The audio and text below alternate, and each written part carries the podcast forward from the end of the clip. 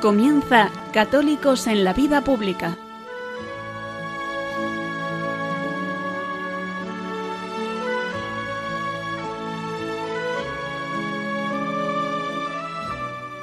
Un espacio dirigido en Radio María por Luis Zayas.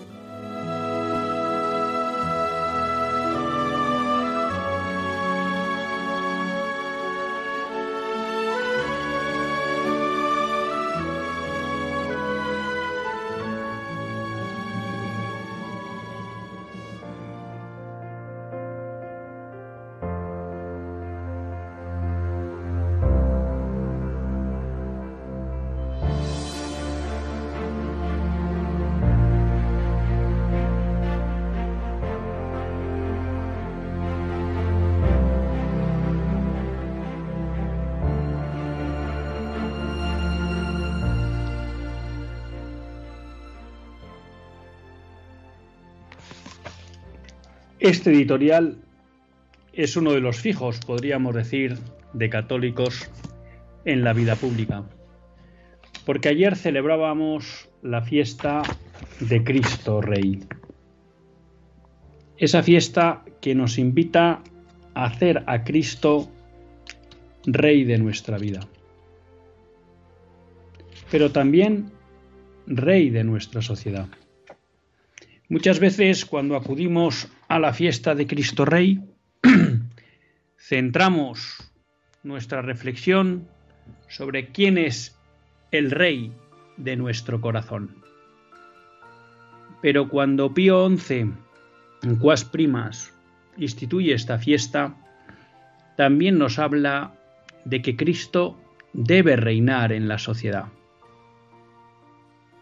Cuando uno repasa el magisterio político de la Iglesia, ese magisterio tan poco conocido y tan olvidado, uno descubre que la línea persistente y permanente a lo largo de todo ese magisterio político es que Dios es el rey del universo y que Cristo debe reinar en la sociedad. Por eso, los que creemos en el reinado social de Jesucristo, estamos totalmente enfrentados a la modernidad. Porque el mundo moderno se construye desde el rechazo de Cristo, rey de la sociedad. Como mucho, el liberalismo aceptará que Cristo reine en los corazones privados de las personas. Pero en ningún caso ese corazón, o ese Cristo, perdón, o ese corazón donde reina Cristo, deberá tener ninguna influencia o influjo en la sociedad. El marxismo, quizá, hijo del liberalismo, dará un paso más y dirá, ni siquiera en los corazones y tratará de erradicarlo por la fuerza. Bien es cierto que ese liberalismo también trata por vías contrarias de hacer que Cristo tampoco reine en los corazones de los ciudadanos, de las personas. Por eso, este es un programa en el que reivindicamos el reinado social de Jesucristo y en el que reivindicamos que el objetivo, que la labor de los cristianos no solo es evangelizar y convertir las almas de nuestros vecinos, hermanos, compañeros de trabajo, familiares, amigos, sino también instaurar en esta tierra el reinado social de Jesucristo. Y el reinado social de Jesucristo no es otra cosa que una sociedad que se rige por los principios del Evangelio. Que eso no implica atentar contra aquellos que no han tenido el don de la fe, pero sí significa defender que sin Cristo gobernando las realidades naturales, la convivencia social se convierte en selva es imposible y por eso es necesario que Cristo reine en la sociedad. Y no cabe duda que la vía de la conversión individual es una vía necesaria para que la sociedad de forma natural llegue al reinado de Jesucristo. Pero no es la única forma. Ha habido a lo largo de la historia gobernantes cristianos que gobernaron o que hicieron rey de su gobierno a Cristo, a pesar de que a lo mejor buena parte de su sociedad no tenía el reinado de Cristo en su corazón. Pero el hecho de que desde las leyes se reconociera ese reinado social de Jesucristo favoreció que Cristo reinara en los corazones de muchos de sus súbditos. Por eso, no hay que despreciar ninguna de las dos vías, ni la conversión de los corazones, ni la utilización de las leyes y de las costumbres para implantar ese reinado social de Jesucristo. Muchas personas pueden pensar que hablar hoy del reinado social de Jesucristo es algo quimérico, algo que no tiene sentido, algo imposible, perder el tiempo. Y yo me niego a pensar eso. Primer lugar, porque es algo que se deriva directamente de la fe católica. La fe católica está hecho para que en la vida de los hombres reine Jesucristo. Por tanto, el reinado social de Jesucristo es una exigencia de nuestra fe. Otra cosa es que esa exigencia pensemos ahora que es realizable o no. Segundo lugar, porque a nosotros estamos llamados a buscar aquello que nos pide nuestra fe. Pero nadie nos pide que tenga que ser posible, sino que solo que trabajemos por ello. Porque el éxito o no, la bendición o no de nuestras acciones depende de Dios nuestro Señor y no está en nuestra mano. Pero en nuestra mano sí está luchar por aquello que nos toca, que nos corresponde. En tercer lugar, porque nunca sabemos cuándo la voluntad del Señor decidirá dar por buenos esos esfuerzos y darles el éxito. Y en cuarto lugar, porque la historia es una maestra permanente de que cosas que parecían imposibles han sido posibles. Por tanto, que la fiesta de Cristo Rey sirva para recordarnos cuál es el objetivo de un católico desde luego que Cristo reine en su corazón, pero también que Cristo reine en la sociedad. Y a eso debemos dedicar nuestra vida olvidándonos de los cálculos sobre posibilidades reales o no. Lo que cuenta es trabajar por aquello que nos pide el Señor. Y a Él le corresponde darnos el éxito o no.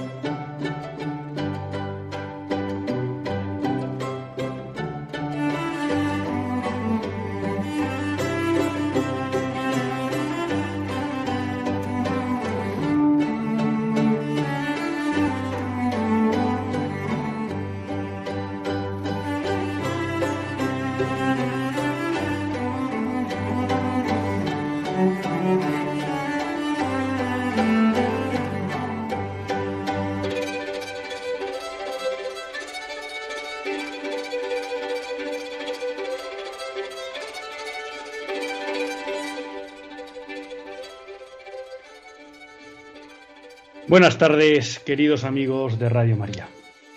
Un lunes más volvemos fieles a la cita con todos ustedes en los estudios centrales de Radio María. Un lunes más para hacer este programa Católicos en la Vida Pública.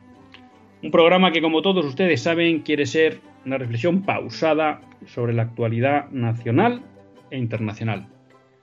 Una reflexión que tratamos de hacer siempre desde la óptica del magisterio de la Iglesia y su doctrina social.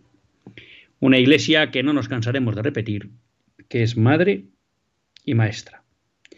Lunes más tiene la suerte de compartir esta hora de radio con todos ustedes, Luis Tallas, que es quien les habla.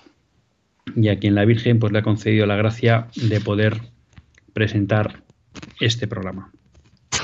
Un lunes quería leer aquí un mensaje que ya hemos recibido por el WhatsApp. Les recuerdo que si quieren interactuar con nosotros, pues ya saben que los minutos finales tratamos de ser siempre respetuosos con ese compromiso de Radio María con todos ustedes y de dar entrada a las llamadas de los oyentes. Luego les recordaremos el teléfono. Saben que nos pueden escribir y además les agradecemos que lo hagan tanto para decirnos que les ha gustado el programa como para decirnos que no y que hay algo que les ha molestado para que nosotros pues también podamos explicarnos si entendemos que no tienen razón o simplemente disculparnos y corregir si pensamos que tienen razón en, su queja. Y en todo caso, pues para entablar un diálogo con ustedes, que siempre es algo que nos gusta en Radio María en general y en Católicos en la Vida Pública en particular. Y también nos pueden escribir al WhatsApp del directo al 668-594383. 668-594383. Ya saben que es un WhatsApp que mm, funciona solo durante el directo del programa, ¿no? Y aquí nos han escrito ya la voluntad permisiva de Dios está permitiendo el nuevo orden humano, para que después madure como la cizaña entre el trigo, juzgar al mundo e implantar el verdadero nuevo orden mundial, verdadero con V, mayúscula, el reino de Dios y de nuestro Señor Jesucristo. Bueno, pues la verdad que no cabe duda que Dios pues respeta nuestra libertad pero que luego también es verdad que él de una manera misteriosa pues dirige el mundo hacia, ese final eh, que él tiene previsto, ¿no? Y bueno, pues eh, las cosas que pasan, pues es verdad que muchas veces son causa de la mala libertad que hace el hombre y nosotros pues estamos confiados en que ese reino de Cristo llegue, ese reinado social de Jesucristo llegue. Ojalá sea así y sobre todo ojalá lo podamos, lo podamos ver. Les decía pues que es un programa en el que bueno, voy a tratar de cumplir con una promesa que les había hecho a todos ustedes hace unos días y, que vamos a retomar, ¿no? les dije hace poco que teníamos en cartera comentar con todos ustedes desde el punto de vista doctrinal, de la doctrina social de la Iglesia, de la, vamos a llamar, de la doctrina moral natural, ¿no? Desde lo que podríamos denominar también la filosofía realista, eh, la ley trans. Saben todos ustedes que esta ley pues, ha generado mucho ruido. Y ha generado mucho ruido con razón, porque es una de estas leyes injustas, trataremos de explicar luego por qué es injusta. Y una cosa que nos gusta recalcar mucho en este programa es que las leyes injustas provocan daño. Y cuando decimos que podemos que, provocan daño, quiere decir que hay personas que van a sufrir como consecuencia de esta ley. ¿Mm? A veces tendemos a pensar que cuando hablamos de no, esta ley es injusta, esta ley es mala, pero bueno, como, como si fuera un concepto abstracto. No. Cuando las leyes son malas, hacen daño y que hacen daño quiere decir que hay personas que van a sufrir como consecuencia de estas leyes. Y cuando hablamos de sufrir, si lo quieren concretar, son personas que van a ser incapaces, van a sufrir porque van a ser, se van a volver incapaces de ser felices si siguen los dictámenes de esta ley.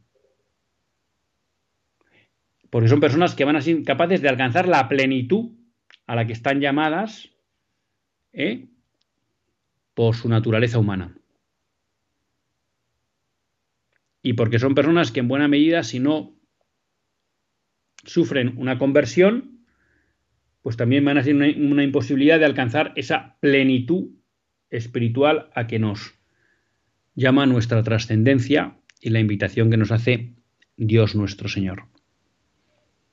Esta ley, eh, que como siempre decimos, tiene nombres rimbombantes y como suele ser general en todas las leyes ideológicas, tienen nombres que suenan bien, pero que esconden las verdaderas intenciones que hay detrás de todo el articulado una ley que se llama Proyecto de Ley para la Igualdad Real y Efectiva de las Personas Trans y para la garantía de los derechos de las personas LGTBI. ¿no?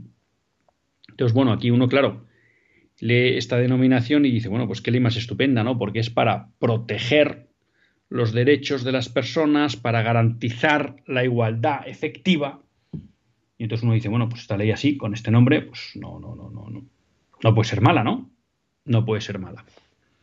Pero la realidad es que es una ley eh, muy negativa, perversa, me atrevería a decir yo. Porque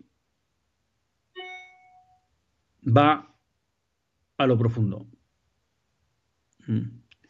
Hay quienes definen el mundo moderno, surgido de la modernidad, como un empeño permanente por que el hombre se libere de cualquier elemento que parezca poner un límite a su libertad, a su capacidad de autodeterminación.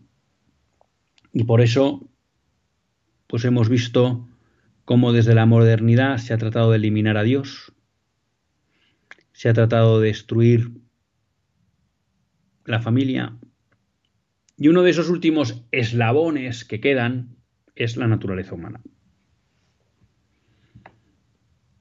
Porque claro, si yo tengo una naturaleza humana, parece que hay un elemento que me predetermina, ¿no? Y que de alguna manera condiciona mi ser. Esa última barrera que parecía infranqueable es la que la ideología de género se ha propuesto derribar. Claro, entiéndanme ustedes.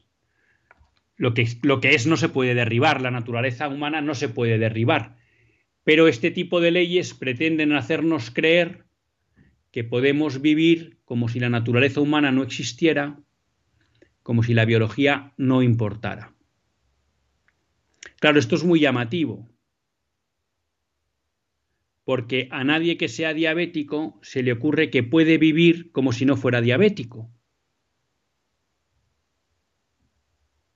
Y que por tanto se puede estar atiborrando permanentemente a azúcar como si no pasara nada. Oiga, no, no, no, no. Que en su naturaleza, en su biología, hay un problema terapéutico, ¿no? Usted tiene eh, diabetes, creo que eso, si no me equivoco, es que no funciona bien el páncreas y usted no puede vivir como si su páncreas funcionara bien. Del mismo motivo que aquellas personas que les ha dado un infarto y el corazón se ha quedado dañado, no pueden vivir como si pensaran como si su corazón viviera bien. Oiga, no, estuviera bien, no, no, no. Usted biológicamente ahora, pues, y eso a veces es de nacimiento y a veces es fruto de una enfermedad o de lo que fuera. Pero de repente, cuando nos movemos al ámbito de la sexualidad, que tiene mucho que ver con la biología humana, hay quien ha decidido que hay, la biología no cuenta, que la genética no cuenta, que la morfología del cuerpo humano no cuenta y que podemos vivir como si eso no fuera un dato relevante e importante. Y esta es la gran maldad de esta ley. Que es una ley que miente, porque trata de transmitir la idea de que el elemento genético, el elemento biológico, no es importante a la hora de definir lo que es esa persona, concretamente si es varón o mujer. Y esta ley nos trata de vender la mentira de que podemos elegir libremente si somos varón o mujer.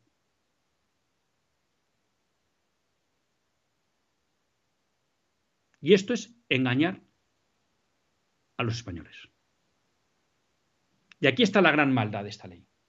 Luego eso tiene muchas derivadas graves e importantes y menos graves. Derivadas graves. Claro que si les transmitimos a la idea a las personas que pueden elegir el sexo con independencia de su biología, hay mucha gente que se mete en tratamientos médicos que en muchas ocasiones tienen consecuencias irreversibles y que les provocan daños para siempre. Porque no se puede ir contra la genética y contra la biología. ¿Mm? Se suele decir aquello de que Dios perdona siempre, el hombre a veces y la naturaleza nunca, ¿no? Pues ir contra la naturaleza suele provocar daños irreversibles. Y dentro de ese engaño, una de las cosas por las que se ha generado mucho debate con esta ley, y que es también muy importante, pero que no es el aspecto fundamental, sino solo una consecuencia del aspecto fundamental, es que hoy, fruto de toda la propaganda que hay sobre la forma de vida LGTBI, ha aparecido lo que se llama la, bueno, ahora no me va a salir el nombre técnico, me van a perdonar. La disforia de género, eh, ahí. Bueno, luego les buscaré el nombre, perdón, pero ahora se me ha ido, son las cosas del directo. Pero la cuestión es que hoy en día se está viviendo un boom de jóvenes que deciden que tienen el sexo contrario a su sexo biológico o genético. Y especialmente dentro de ese boom que se está produciendo, se está produciendo especialmente en el ámbito de las mujeres. Y entonces nos encontramos encontrando con muchos adolescentes que están planteando que quieren cambiarse de sexo. Y aquí surgen dos cuestiones. Una primera, este es un efecto que sobre todo en varones, estamos hablando de que los médicos, ahí comentamos hace poco una, una entrevista que le hacían al responsable de psiquiatría infantil del hospital Gregorio Marañón. Vamos, voy a ver si lo, si lo encuentro. Psiquiatra, director, porque me ha venido ahora a la cabeza Gregorio Marañón. A ver si lo encuentro fácil. Pero el caso es que están viendo el jefe de psiquiatría. Aquí lo tenemos. Vivimos un boom de jóvenes que se dicen ser trans por moda y que no lo son. Entonces ya, ya, hablamos de esto porque hablamos también del, del manifiesto de la asociación Amanda, ¿no? que son padres con hijos que tienen, que tienen esta problemática y es que de, en la edad adolescente pues deciden que hay que quieren cambiar de sexo respecto de su sexo biológico. ¿no? Entonces esto, ahora no me aparece el nombre, pero no lo consigo localizar, pero se ha venido a identificar como una especie de disforia de género. Mmm, bueno, ahora no me aparece, pero bueno, le han dado un nombre, ¿no? Una disforia de género que se produce, pero que es fruto de modas. ¿Qué problema hay? Que estos casos que siempre se han dado en la, en la pubertad, ¿no? en la adolescencia, en el 90 y pico por ciento de los casos, o cerca del 85% de los casos, se solucionan solos. Esas dudas que en un momento dado, sobre todo en los varones, entra a la hora de identificar su sexo biológico, de identificarse con su sexo biológico, mm, se resuelve automáticamente. Y hay otros casos en los que es necesario pues, acudir a un cierto tratamiento médico. Lo que sorprende ahora es el volumen ¿no? Que pues estaban viendo que si ellos tenían un uno o dos adolescentes que durante el año pasaban por la unidad del Gregorio Marañón y planteaban una problemática trans, ahora el 15 o 20% de los ingresados plantean que tienen un problema trans. Y esto no lo, no lo entienden, no lo consideran normal los psiquiatras. Es lo que se llama un poco, creo que llaman disforia de género acelerada. ¿no? Entonces, ¿qué pasa? Que con esta ley, a todos estos chicos que posiblemente siempre tienen una concepción dificultosa para aceptar o una aceptación difícil de su sexo biológico y que posiblemente es transitoria y fruto de modas y de influjos en las redes sociales y demás, les recomiendo que lean esta, esta entrevista al jefe de psiquiatría. Si ponen Celso Arango y el periódico El Mundo, la encuentran, ¿no? Claro, esta ley les está dando herramientas para avanzar en ese cambio de sexo sin atender a ningún médico ni a sus padres. Por lo tanto, con esta ley estamos abriendo el camino a que muchos jóvenes que simplemente ahora han tenido una percepción equivocada de su sexo biológico, tomen decisiones que sean irreversibles y sufran irreparablemente el resto de su vida por esas decisiones que tomaron porque hubo una ley que les permitió avanzar sin el consentimiento de sus padres y sin acudir a ningún experto médico. Pero repito, esto es una consecuencia grave de esta ley. Pero claro, ahora nos hemos centrado en el debate en que es que esta ley es mala para los menores. No, esta ley es mala para todos. A veces tenemos que decir, bueno, si son mayores de edad, bueno, no, pero mire, si son mayores de edad, lo que no puede haber una ley es que les diga que vivir contra el sexo biológico da igual. Y eso no quiere decir negar que hay una realidad de que hay personas que mm, mm, de alguna manera no se sienten o no aceptan su sexo biológico. Eso ha existido siempre, es lo que se llama la disforia de género. Y eso no quiere decir que no haya que ayudar y atender a esas personas. Pero esta ley lo que nos está planteando es que el sexo biológico da igual, que tú lo puedes definir. Y ustedes dirán, ¿y, por qué dices usted? Bueno, pues simplemente porque en su artículo 38 establece que cualquier persona, y ahora matizamos lo de cualquier persona, puede cambiar su inscripción registral, el sexo en su inscripción registral, sin ninguna operación, sin ningún tratamiento psiquiátrico, sin ningún informe, simplemente por la pura voluntad. Esto es como decir que el sexo lo define uno, el ser varón o mujer. No es algo que viene determinado por la biología.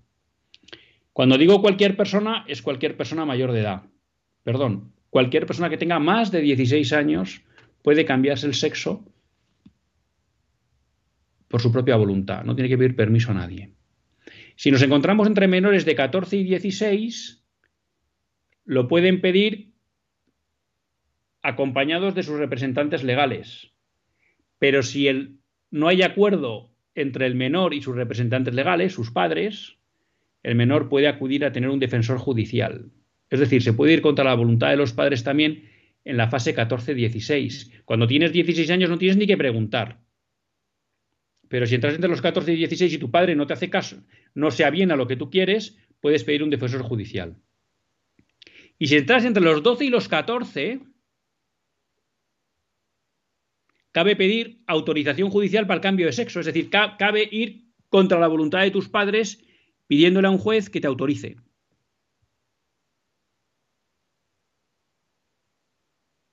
Fíjense lo que es esto. Claro, y en la mayoría de los casos, el cambio del nombre va a ir acompañado de tratamientos médicos. Tratamientos médicos que esta ley en su artículo 19 señala que no se pueden hacer tratamientos quirúrgicos. Voy a ir al artículo para no para ser preciso o lo más preciso posible, ¿no? El artículo 19 dice: se prohíben todas aquellas prácticas de modificación genital en personas de menores de 12 años. Salvo los casos que haya indicaciones médicas que exijan lo contrario en aras a proteger la salud. O sea que a los menores de 12 años, salvo por razones médicas, que habrá que ver quién las determina, sí, alguien dirá un médico, ya, ya, pero ¿en base a qué? No se le pueden realizar eh, operaciones quirúrgicas de modificación de los genitales. Entre los 12 y los 16 solo se permitirán si se entiende que el menor, por su edad y madurez, tiene capacidad para consentir de manera informada esas prácticas. Fíjense que no cita a los padres el artículo. En el caso de personas menores entre 12 y 16, solo se permitirán dichas prácticas a solicitud de la persona menor siempre que, por su y madurez, pueda consentir de manera informada a la realización de dichas prácticas. Y se da por hecho que a los, a los mayores de 16 no tienen Vamos, sin más, si ellos lo piden, se les autoriza. Repito, ya es un problema que se entienda que para mayores de 18 todo este tipo de cuestiones no generan problemas. Y esta es la maldad de la ley, que nos transmite la idea de que la biología no importa en la determinación del sexo. Pero agrava más la maldad, agrava todavía más la maldad de esta ley el hecho de que a los menores, que repetimos en muchos casos esas sensaciones de incapacidad para aceptar el sexo biológico, se resuelven tranquilamente durante la adolescencia, sin necesidad de hacer nada, y por tanto todos esos líos de si necesitaré hormonación o tratamiento quirúrgico, pues se resuelven sin problemas, y son preguntas que desaparecen. Ahora les estamos metiendo en la cabeza de que pueden acceder a hoyos y además sin contar con permiso de nadie. Si son mayores de 16, entre 12 y 16, pues en función de lo que perciba el médico o el juez de si son maduros para tomar esa decisión. Ahora hay gran consternación en Inglaterra, que ha sido país pionero en todas estas prácticas de modificación trans, de cómo esas clínicas han engañado a sus pacientes cómo les han hecho tomar tratamientos que tienen efectos irreversibles, porque tanto, por supuesto, la operación quirúrgica tiene tratamientos irreversibles, eh, tiene efectos irreversibles, pero es que la hormonación también. Cuando realmente no hubiera sido necesario introducirles en esos, en esos tratamientos. Y ahora está habiendo muchas demandas de personas que pensaban que eran trans, que acudieron a estas clínicas que les pusieron alfombra roja para empezar con cualquier tipo de tratamiento y ahora se han dado cuenta que fueron engañados. Y repito, esto no quita ni un ápice que hay personas que cuando no aceptan su sexo biológico sufren y que por tanto hay que ayudarlas, pero hay que ayudarlas de verdad no vendiéndoles una mentira de que la biología no importa. Hay que ayudarlas de verdad, a ver qué está sucediendo para que no se encuentren confortables en su sexo biológico. Y hay que ayudarles, por supuesto que sí. Y luego esto tiene otras derivadas, pues efectivamente, que están destruyendo el deporte femenino. Muy bien, pero perdónenme, es cuestión menor. Es cuestión menor. Claro que es un desastre, que ahora hay muchos hombres que empiezan a convertir en, en competiciones femeninas porque se declaran mujeres y ahora con las leyes que hay hay que aceptarles. Por supuesto. Y entonces, pues bueno, pues las mujeres biológicas, las mujeres de verdad, claro, pues empiezan a decir que oiga usted, que qué es esto, ¿no? Que qué vergüenza. Bueno, pues sí, pues es un problema para el deporte femenino, pero ¿qué quieren que les diga? Me preocupa muy poco el deporte femenino. A mí lo que me preocupa es que aquí hay personas que fruto de estas leyes van a entender que acudir a una serie de tratamientos es inocuo y, no, y eso les hace daño. y eso les hace daño. Y claro que estamos viendo con esta pantomima de leyes como en muchos países ya hay casos de presos masculinos, que se de, varones, que se declaran mujeres, van a cárceles de mujeres y violan a sus compañeras de, de celda. Pero bueno, claro, como nos ha dicho que es mujer, pues le hemos metido en una cárcel de mujeres. Pues eso también es dramático, son otros efectos dramáticos de esta ley. Pero no tienen la importancia de lo que es el núcleo, que es una ley que nos hace querer vivir contra la naturaleza, contra la biología. Y luego no hay que olvidar que en muchas de estas intervenciones quirúrgicas, claro, de alguna manera se contradice el principio terapéutico, porque se operan órganos que son sanos. Uno de los principios claves de la bioética médica, de la ética médica, es el principio terapéutico. Es decir, aquello que no está dañado no se interviene.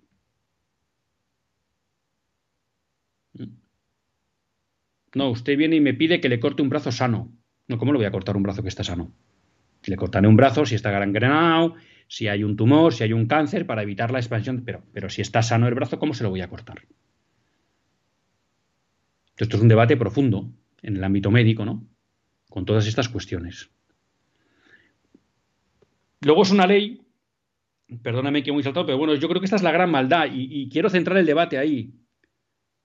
El debate de esta ley es que nos hace creer que podemos vivir sin contar con la biología. Luego hay un segundo elemento grave, que es todo este efecto perverso que hemos contado que puede producir en los jóvenes, con esto que es la disforia de género acelerada o por moda.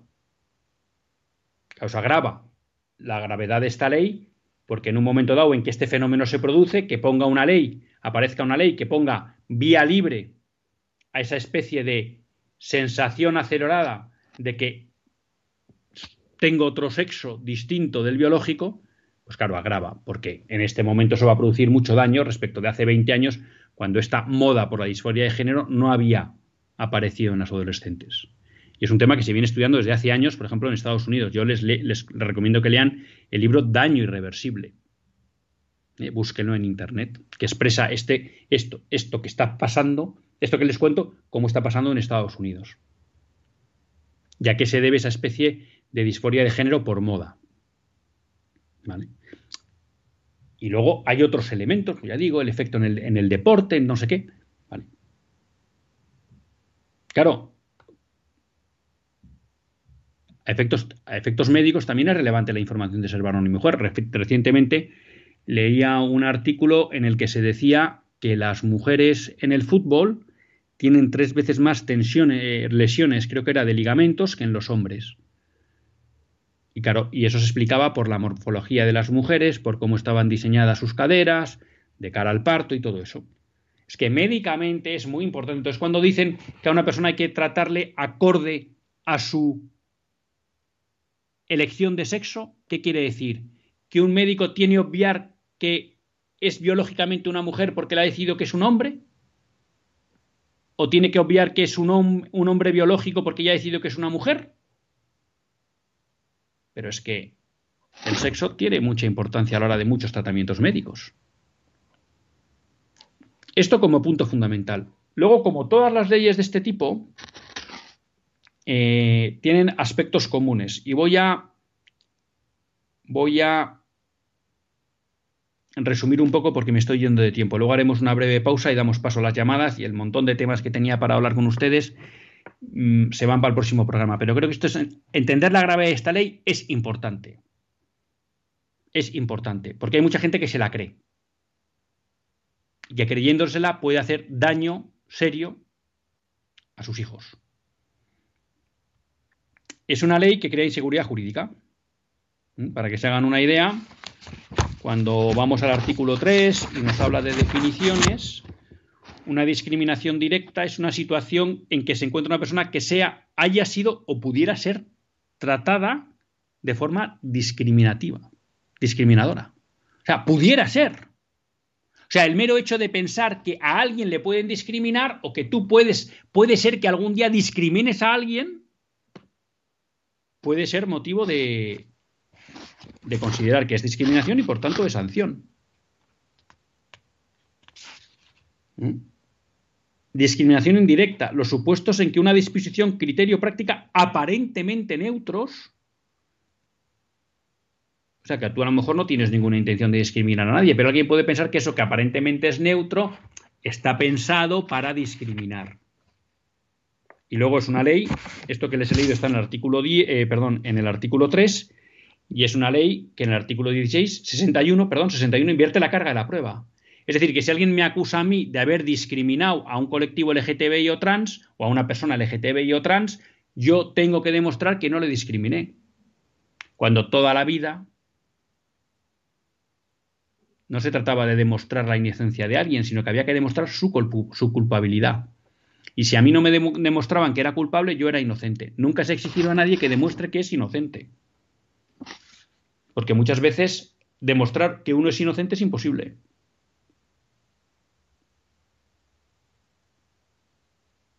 ¿Cómo demuestra alguien que no ha discriminado a nadie? No, lo que habrá que demostrar es que discriminó. ¿Mm? Es una ley, bueno, que de alguna manera crea un ámbito de excepción para el mundo LGTBI, ¿no? Les concede una protección especial. Es muy loable. tratar de evitar la discriminación a las personas LGTBI, pero para eso ya está el Código Penal.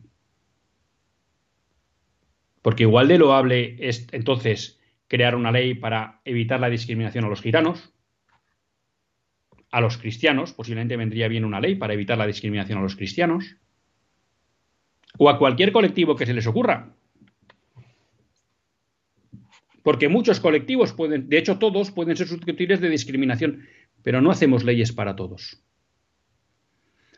Es una ley que si leemos su artículo 6, 5, el 6, el 47, lo que busca es promover desde todos los ámbitos de la administración en especial la forma, vamos a llamar, de vida LGTBI, que se concreta en una vivencia de la sexualidad que no tiene en cuenta la realidad de la naturaleza humana y el verdadero sentido de la sexualidad.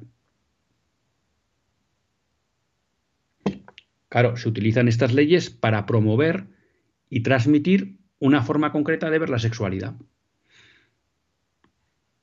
En su artículo 9, bueno, crea chiringuitos como el Consejo de Participación de Personas LGTBI. Es una ley que adoctrina. Y en su articulado 10, ya en la LOE, famosa de Zapatero, se obligaba a incorporar en el currículum educativo todas estas cuestiones respecto de la no discriminación de las personas LGTBI y el respecto a la diversidad en materia de orientación sexual. Claro, una cosa es que en todo colegio, no, en toda institución educativa que se precie, se educa en el respeto a los demás, y otra cosa es que el respeto a los demás implique pensar que cualquier cosa que hagan los demás es buena o merecedora de respeto, que son dos cosas muy distintas. ¿Mm? Es el viejo lema de que se respeta al pecador, pero no el pecado, ¿no?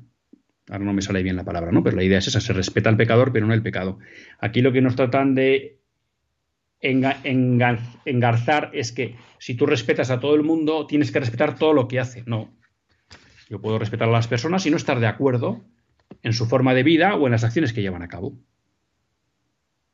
Pero aquí lo que se trata es de adoctrinar y en el artículo 13, en la formación de los empleados públicos, también se van a introducir todas las cuestiones de materias de, igualdad de género y de diversidad sexual. Claro, así no es de extrañar que con todo el lío que lo traía para hablar, pero no lo voy a hablar, de la ley del sí es sí, la ministra, que lo que ha conseguido es que con su nueva ley se rebajen penas a los violadores, pero de esto hablaremos el próximo programa. Claro, es muy llamativo que diga, no, no, el problema de esto es que los jueces son machistas. Y por tanto hay que formarles en ideología de género, en no discriminación, en no discriminación de la diversidad por orientación sexual. Bueno, pues esto es lo que buscan, ¿no? Y el que se mueva, que no salga en la foto. Es una ley como todas estas nuevas que ha sacado el gobierno y las comunidades autónomas intervencionista. Entonces saca normas para el ámbito laboral, de la salud. Dentro de la salud ya hemos hablado de los tratamientos. También establece que la fecundación in vitro tendrá que estar permitida para cualquier tipo de persona LGTB, incluso para los trans que pueden gestar. Es decir, que una mujer que nos dice que es un hombre, ahora, pero a pesar de que él dice que es un hombre, como puede gestar, podrá tener acceso a la FIBET, a la fecundación in vitro, en el ámbito educativo, en la cultura y el deporte, en los medios de, comunicación e Internet, en la familia, en los medios de comunicación, en la juventud. Esto engancha mucho, no me da tiempo a hablarlo, con la ley del menor incluso en la acción exterior, ¿no? Eh, desde esta ley se quiere cuidar especialmente a las familias LGTBI que están al servicio diplomático de España. A mí me parece bien que se cuide a, las personas, pero me hace gracia esta preocupación cuando recientemente estaba con un amigo diplomático y resulta que había tenido que dejar a su familia en España porque con el sueldo que le daba el ministerio no era capaz de poder educar a sus hijos en el país de destino y por tanto le tocó dejar a su mujer y a sus hijos en España. Porque, entonces, ¿qué pasa? ¿Solo nos vamos a preocupar de las familias LGTBI? ¿No nos preocupamos del resto de familias del cuerpo diplomático? Es una ley, desde este punto de vista, totalitaria y liberticida. En el artículo 17 prohíbe las terapias de conversión. Es decir, que si una persona LGTBI pide ayuda, y alguien se la quiere dar, comete un delito.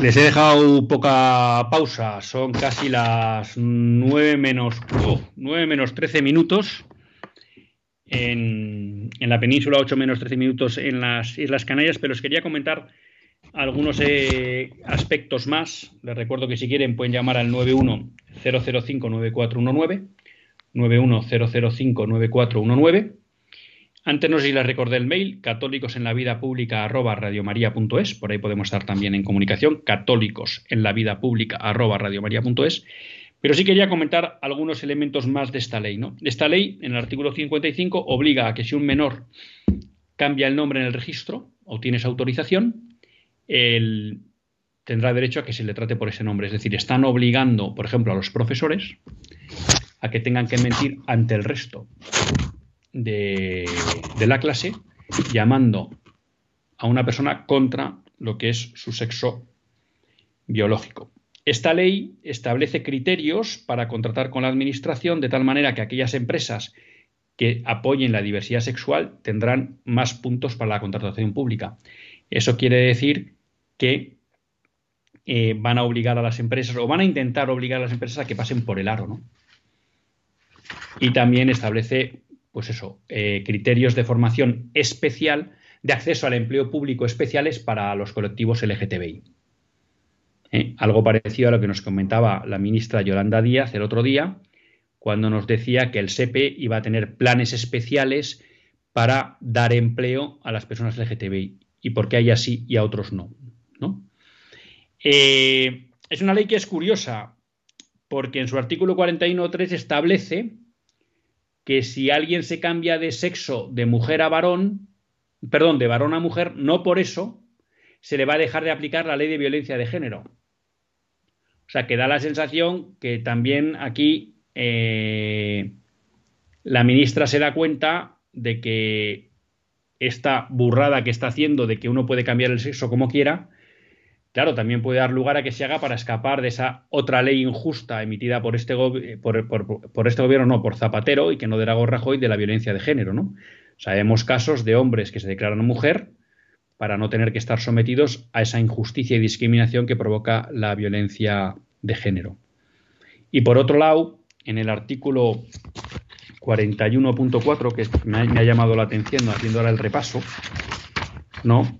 Eh, planteaba que la persona que rectifique la mención registral de sexo pasando de masculino al femenino no podrá ser beneficiaria de medidas de acción positiva adoptadas sencillamente a favor de las mujeres en virtud de la Ley Orgánica 3-2007. No sé cuál es esta ley, no les engaño, pero es llamativo, es decir, que tú de repente pasas de ser hombre a mujer porque te ha dado la gana, pero aquí dice, bueno, pero hay determinadas leyes que aunque seas mujer no te vas a poder beneficiar de ellas. Oiga, pero ¿somos mujeres con todos los derechos o no? ¿Mm? Bueno, pues también la ley aquí es llamativa, ¿no? Lo mismo que usted puede cambiarse una vez la inscripción registral, sin presentar ningún papel ni nada, y se lo tienen que dar, pero si luego quiere volver atrás, amigo, hay que dejar pasar seis meses. Y hay que hacer un procedimiento en que el juez puede no autorizarle. Entonces, que la pregunta es, ¿por qué me puedo cambiar de sexo la primera vez sin ningún tipo de limitación y nadie me puede decir nada? Y resulta que en la segunda vez, amigo, ahí ya entonces puede ser que el juez me diga que no. ¿Qué pasa? ¿Que entonces ya sí se ha fijado mi sexo?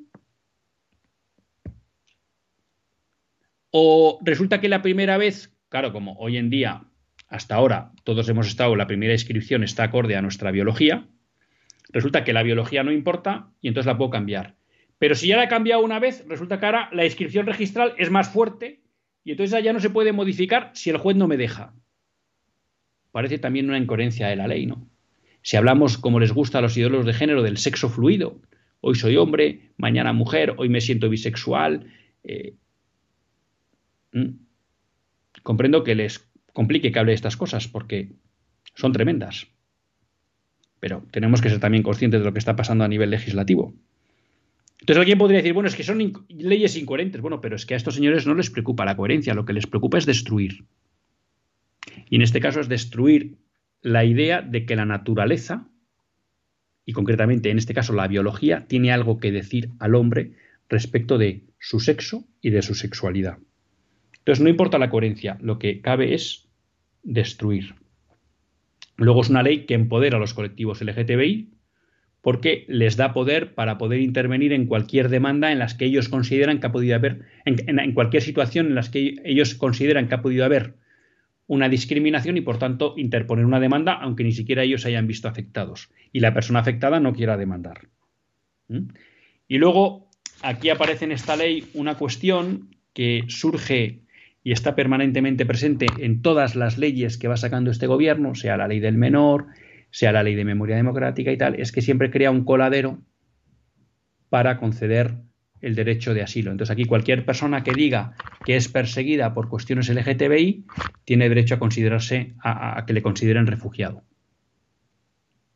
Lo cual es una puerta eh, que se abre para, en muchos casos, hacer un coladero a la inmigración de aquel que interese. Porque con que se declare que es perseguido por su orientación sexual, pues la ley le permite eso. Entonces vemos que es una, ley grave, incoherente, con capacidad para hacer mucho daño a mucha gente. Una ley que, como declara el, feminismo, eh, hay quien dice clásico o no radical. Yo aquí les voy a ser sinceros, no me gusta ningún ismo. Y el feminismo tampoco, ni ese que llaman clásico, ni ese que tal. No me gusta, porque en el fondo siempre ha tenido una raíz de considerar que el modelo de la mujer es el varón. Con esto no niego que haya podido haber épocas en la historia, que haya habido discriminaciones concretas a las mujeres de respecto a los hombres en, en determinados derechos en la vida pública y que esos se tuvieran que resolver. Pero a pesar de que el feminismo reivindicara eso, llevaba un germen malo en su interior que era en el fondo considerar que el modelo de la mujer era el varón. Y en el fondo plantear que la maternidad era un problema. Lo expresaría más, lo expresaría menos, pero ese germen ha estado siempre ahí. Y por eso no me gusta ningún tipo de feminismo. Entonces, bueno, estamos ante una ley grave, se nos acaba el programa y comprendo pues que no da tiempo para las llamadas, pero aquí nos han escrito. Eh, Carmen, desde Vigo, hace una buena pregunta en el WhatsApp. ¿Estos políticos van a hacerse responsables de estas consecuencias a futuro? Pues yo creo que es un tema que hay que empezar a pensar seriamente. Que estas leyes lleven una cláusula de responsabilidad. Y que aquellos que vean que estas leyes les han engañado y les han provocado un daño, puedan reclamar a aquellos que frívolamente impusieron estas leyes a la sociedad. Y alguien podrá decir, bueno, es que las leyes, pues el que no quiera, pues que no se acoja a ellas. Ya, ya, ya, ya, pero cuando eso se le une un bombardeo mediático, un bombardeo desde las administraciones vendiendo ideas falsas, pues al final mucha gente las compra porque naturalmente tiende a pensar que el gobierno busca su bien. Porque en el fondo ese es el fin lógico y natural de la autoridad. El problema es que vivimos en un mundo tan desordenado y tan malvado que ya no podemos garantizar que la autoridad busca eso. Nunca se ha podido garantizar con seguridad, pero ha habido épocas en que, desde luego, en, la monarquía hispánica católica, cuando los reyes eh, tenían un sentido y un temor hacia Dios, que cometiendo sus errores, pues uno podía pensar que la mayoría de las veces intentaban acertar. Luego, como todo, ha habido reyes perversos y de todo tipo. Pero es que hoy en día ya es que no tenemos ni esa situación. Entonces yo creo que hay que cambiar el chip. Y es triste pensar que la autoridad puede ser un enemigo del bien público, pero desgraciadamente las circunstancias nos llevan a veces a tener que estar en esa tesitura. Hay un testimonio de una chica que ahora está arrepentida y dando su testimonio por eso no salen los medios. Pues claro, todo esto se, se tapa, pero busquen, busquen sobre personas arrepentidas, trans, LGTBI, y escúchenles y háganse ustedes su valoración y su idea, pero escúchenles porque estos testimonios se tapan y busquen lo que está pasando, por ejemplo, en Inglaterra concretamente, contra todas estas clínicas que hacían cambios de sexo. Y luego alguien me manda, Pedro de Torrejón, ¿no? esta ley prohíbe tangiblemente de manera implícita eh, ser de derechas y mucho menos católico practicante. Bueno, estas leyes, si se llevan en su articulado, pues no cabe duda, y ya ha pasado en otros países, que a personas que quieran defender la visión de la sexualidad que surge de la naturaleza humana y que, como no podía ser de otra manera, la Iglesia hace suya y además se eleva, ¿no? Con la revelación que nos ha dado Cristo sobre el matrimonio, pues claro que en un momento dado puede ser tachada de discriminatoria, de amófoba, además, y por tanto, pues pueda sufrir problemas por proclamar la verdad. Pero creo que ya lo, ya lo dijo Chesterton, ¿no? Más o menos con aquello de decir que habrá un momento en que se perseguirá a aquellos que digan que la hierba es verde. Bueno, pues no está en nuestro debe, y acabo ya, para que Javier no se ponga problemas, eh, no tenga problemas, no está en nuestro debe pensar en qué época nos ha tocado vivir y las consecuencias de ella. A nosotros lo que nos corresponde es vivir fieles a la verdad. Y que Dios nos dé su gracia para mantener esa fidelidad. Y lo que vaya a pasar, pues solo Dios lo sabe. Pero a nosotros nos corresponde la fidelidad, como esos mártires de Aravaca, de Paracuellos y de toda la República y Guerra Civil que fueron fieles a su fe. Hasta el próximo lunes, si Dios quiere, que Dios les bendiga.